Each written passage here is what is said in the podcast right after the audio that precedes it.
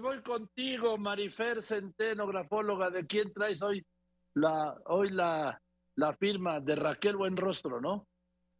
De, de, Raquel Buenrostro Sánchez, una escritura sorprendente, como sorprendente ayer la Feria Internacional del Libro en esta, en esta mesa que fue histórica, que, que lograron hacerla ayer.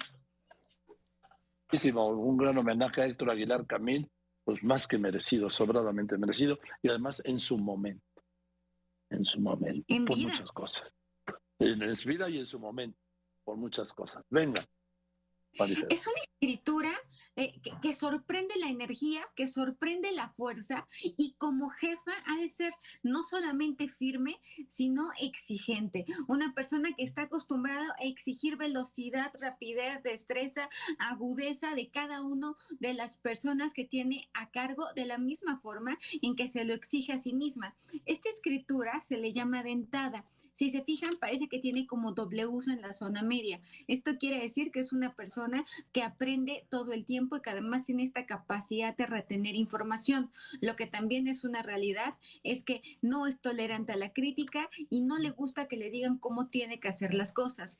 La firma empieza con un triángulo. Es una mujer absolutamente desconfiada. No confía ni en su sombra. Es una persona que se mantiene no solamente alerta, sino que está muy clara que si quiere algo bien hecho, lo tiene que hacer ella misma. Vemos también que el buen rostro parece que la B es el trazo con el que inicia esta firma, dejando muchas veces a un lado la vida personal, los gustos personales por el trabajo, por el deber, por lo que considera que tiene que hacer.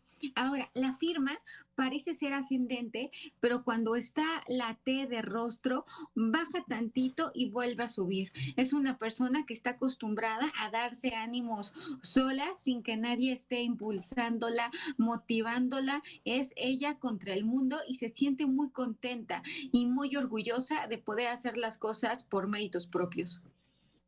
Bien, pues gracias, gracias. Marifer, te mando un abrazo. Y sí viste Joaquín Marín de Dopingüe, ¿no? Pero claro que sí, el capítulo 35 que se estrenó el viernes a las 12 en punto en la mejor plataforma digital, sin duda alguna. Y este, este, este domingo me presento yo a las 6 de la tarde en la Feria Internacional del Libro. ¿En Monterrey con qué libro? Con mi nuevo libro que se llama Analízate, que está en todas las librerías y plataformas digitales, lenguaje corporal y grafología por primera vez en un libro. Muy bien, felicidades Marifer, gracias.